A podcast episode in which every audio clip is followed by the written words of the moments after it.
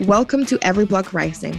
This podcast is dedicated to the realization that our world was imagined by someone and that we can imagine and build something much, much better for all of us. Let's imagine and create together. Hola a todas y todos, la gente que nos está escuchando en estos momentos. Eh, estamos acá con una persona súper, súper, súper querida, Andrea Mercado. en vez de presentarla yo, me gustaría saber de ti, quién eres, cuál ha sido tu vida, cómo llegaste acá, qué estás haciendo ahora, eh, porque yo creo que tu historia es súper, súper eh, poderosa, como tú. Y me gustaría que toda la gente en la casa también estuviera escuchando eh, cómo llegaste acá y un poco de la historia de tu, de tu vida y tu experiencia.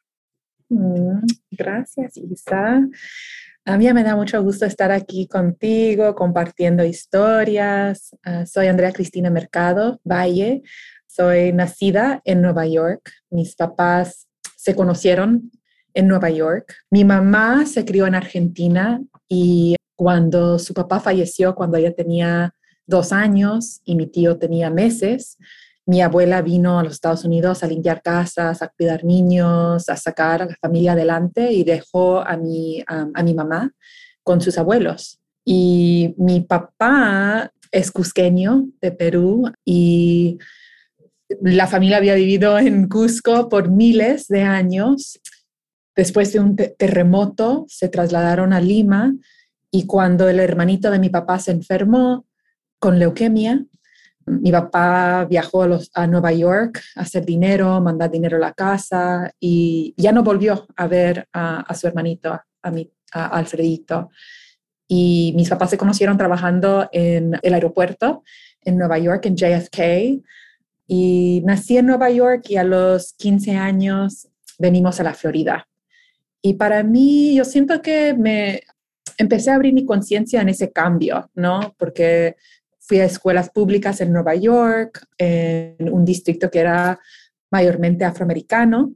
Y después cuando vine a la Florida, era un distrito con muchos latinos, um, pero con muchos crímenes de odio también. Me acuerdo las broncas y las peleas. Y uh, muchos de mis amigos no tenían documentos. En eso fue cuando empecé a aliarme en la dignidad por las familias um, inmigrantes sin documentos y cuando fui a la universidad, luego, luego empecé a meterme en el movimiento social por la justicia, leyendo mucha historia de Latinoamérica, de los Estados Unidos, de el movimiento por los derechos civiles aquí también en los Estados Unidos.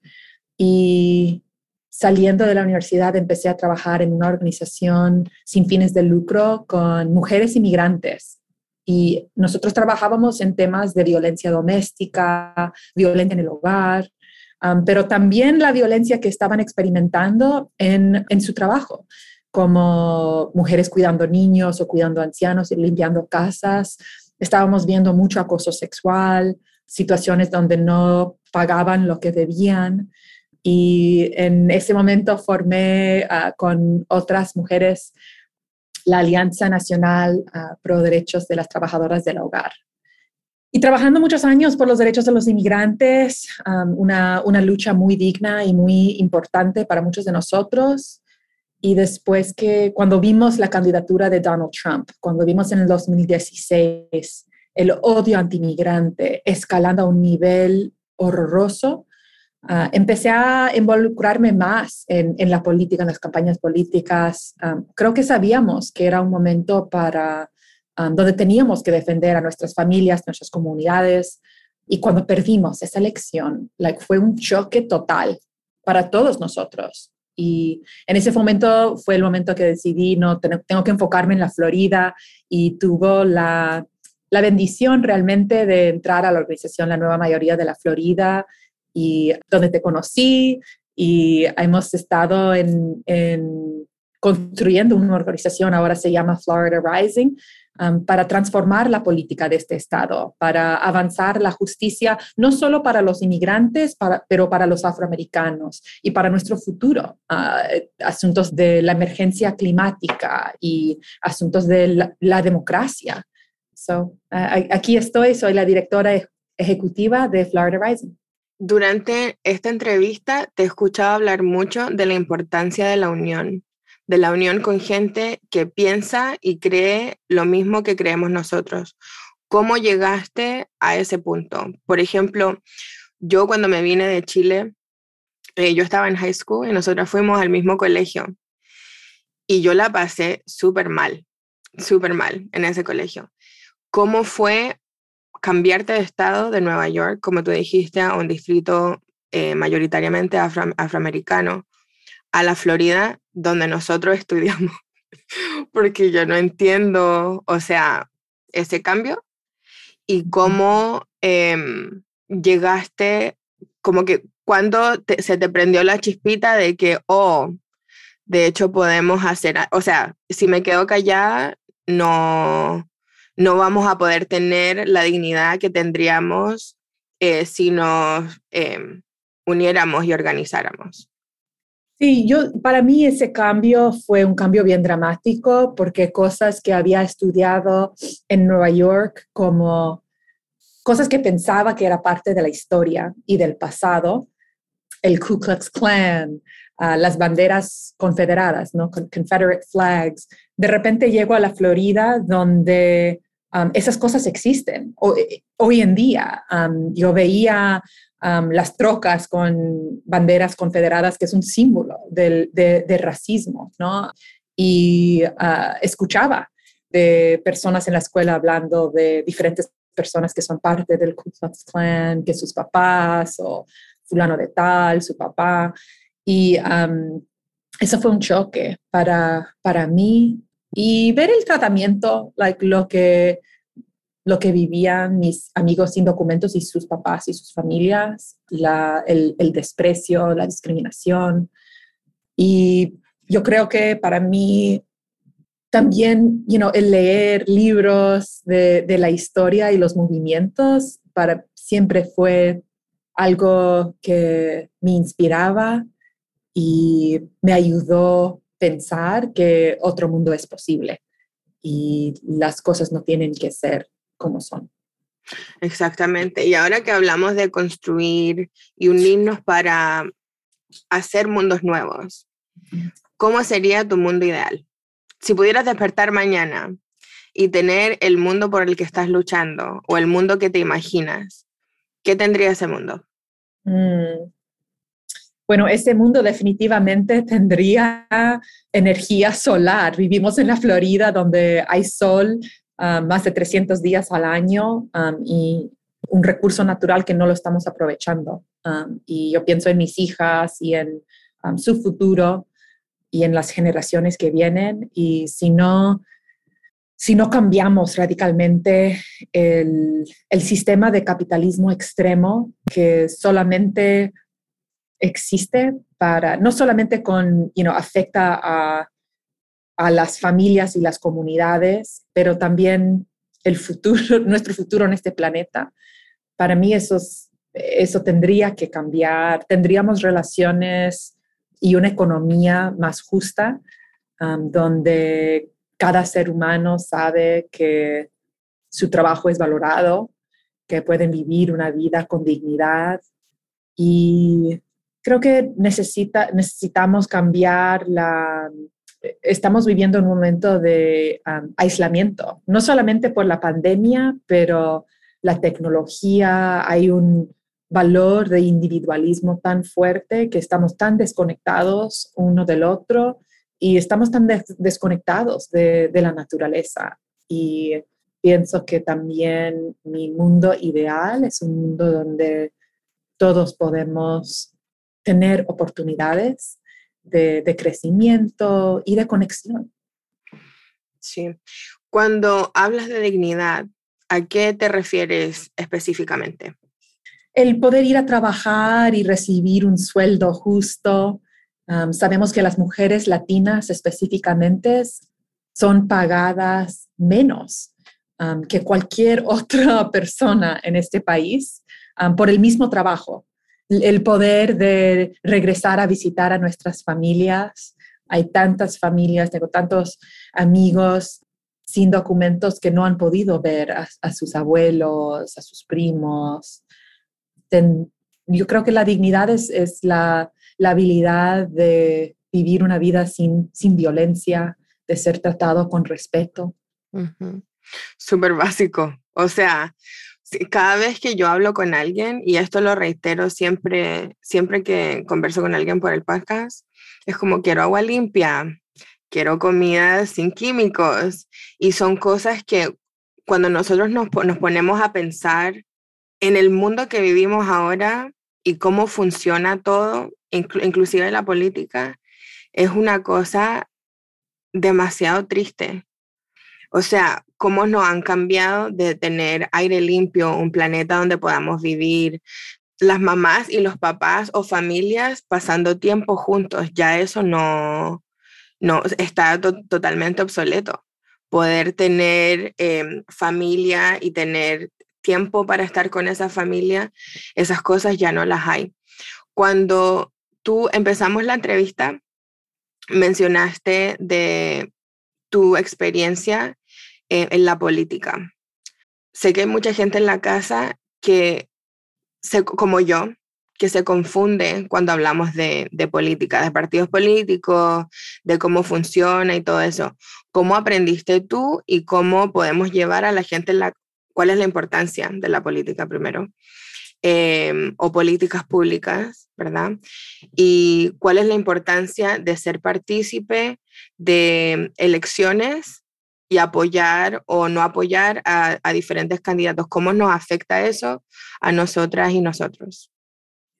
Como yo expliqué, like, eso no, like, yo llegué a movimientos sociales con ganas de servir y apoyar a mi comunidad. No, otras personas llegan, se apasionan por la política de joven, eso no fue mi experiencia, pero en trabajar con la comunidad y en tratar de cambiar pólizas que nos afectan, pólizas de derechos de trabajadores o de la mujer, el, acto de violencia contra la mujer o derechos de inmigrantes. Uno se empieza a dar cuenta que la, la, importancia de la política, de tener a personas que realmente van a luchar por nuestros intereses y por familias trabajadoras y, que no están ahí solamente para beneficiar a, los más ricos o a las corporaciones más grandes. Yo nunca me voy a olvidar yendo a, abogar con trabajadoras de hogar por un cambio de la ley. Las trabajadoras de hogar eh, fueron excluidas de leyes de pago por horas extras, cosas que cada otro trabajador tiene ese derecho de si tú trabajas más de ocho horas en un día, te van a pagar tiempo y medio. Hay, you know, no hay algunas leyes básicas así para trabajadoras de hogar. Y fuimos a reunirnos con unos legisladores y el legislador dijo, espera un momentico, yo tengo que llamar a mi mamá porque ella limpiaba casas y yo tengo que llamarla para decir que ustedes están aquí luchando por, por un cambio.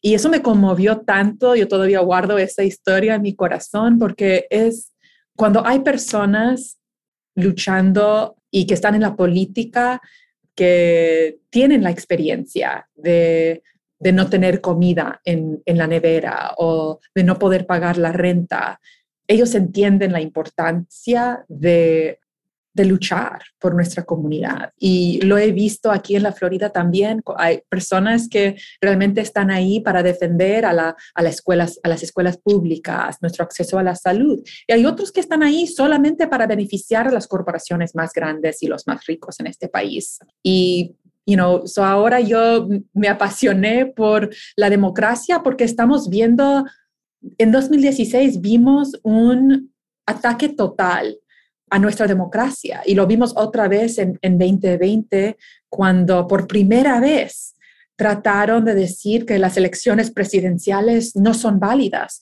Es algo que hemos experimentado mucho en Latinoamérica, ¿no? Que la democracia es frágil, pero jamás pensábamos que aquí en los Estados Unidos eso iba a acontecer. Y que íbamos a ver ah, en el año 2020 o en el año 2016 personas con una ideología de supremacía blanca liderando este país, cosa que pensábamos que habíamos dejado atrás y que estábamos avanzando. Um, so, yo sí creo que es sumamente importante que participemos en elecciones cuando podemos y si uno no puede votar um, por su estatus migratorio, que hables con otras personas, con tu hijo, tu prima y eh, eh, aunque los, los políticos no, no cambian las cosas solamente por el, sus deseos, eh, requiere presión de movimientos sociales. Y creo que el movimiento de derechos de inmigrantes hemos visto eso porque es, es difícil, no es fácil. Ahora tenemos um, un demócrata en la Casa Blanca y tenemos un Congreso que por las justas los demócratas tienen control, pero no han pasado una reforma migratoria, no han podido pasar y cumplir con algunas de sus promesas. Y eso nos preocupa mucho, pero sabemos que tenemos que seguir empujando, tenemos que seguir organizándonos y desarrollando el, poder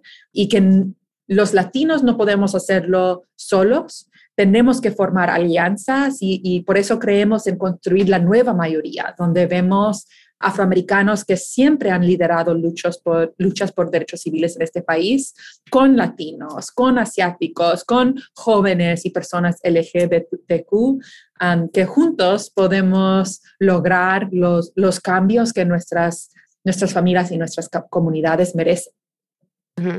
Porque somos la mayoría global. ¿Cómo llegamos a ese mundo? En dos o tres pasos organizándonos. Eso para mí es, es la clave, que tenemos que pertenecer a organizaciones, que tenemos que formar instituciones y movimientos y que cada persona puede echar su granito de arena. Y hay muchas diferentes maneras de participar, um, pero lo importante es tomar ese primer paso de alzar nuestras voces y demostrar el, el poder que, que tenemos. Y la Florida Rising, ¿cómo está Florida Rising para ayudar a la gente, educar a la gente y hacer que la gente esté envuelta políticamente? Sí, la verdad es que yo pienso que personas se deben organizar como, como pueden pero sí quiero dar la bienvenida a todos los que están escuchando a ser parte de Florida Rising. Es una organización de base que está organizando en todo el estado de la Florida. Hay reuniones donde juntamos personas en diferentes comunidades para luchar por justicia, luchar por vivienda asequible, por luchar contra el racismo ambiental y, por ah, soluciones a la emergencia climática que estamos experimentando y, luchar por la democracia, ah, registrando votantes, hablando sobre la importancia no solamente de elegir a los un presidente o los congresistas, pero también quién nos representa en la mesa escolar, quién nos representa en, en la alcaldía o en el concilio de la ciudad. y paso a paso estamos construyendo una organización de base que está cambiando ah, el, estado y, el futuro de, nuestras comunidades. Y la última pregunta, ah, antes que terminemos, si tuvieras acceso a tener un billboard en la calle más populada de tu barrio, o sea, cada, vez que alguien sale del, trabajo lo puede ver, eh, gente que sale de, la, de, la, universidad o del colegio lo puede ver, ¿qué diría? Wow. Y yo pienso que yo, yo soy, yo saco mucha inspiración de Dolores Huerta y César Chávez, el movimiento de um, los campesinos en este país. Y yo pienso que ese, ese billboard diría um, en las palabras de, palabras de Dolores Huerta, sí se puede, uh, sí se puede, vote. Es uh, para mí un, un, lema que tiene mucho significado um, y mucha historia. Muchas gracias, Andrea, por tu tiempo y por estar aquí con nosotras y nosotros. Y nos veremos muy, muy pronto. Thank you so much for tuning into this episode. We appreciate you. If you haven't done so already, be sure to subscribe and leave a review wherever you listen to your podcast. If you like the show and would like to support us, make sure to go to floridarising.org and become a member. Until next time.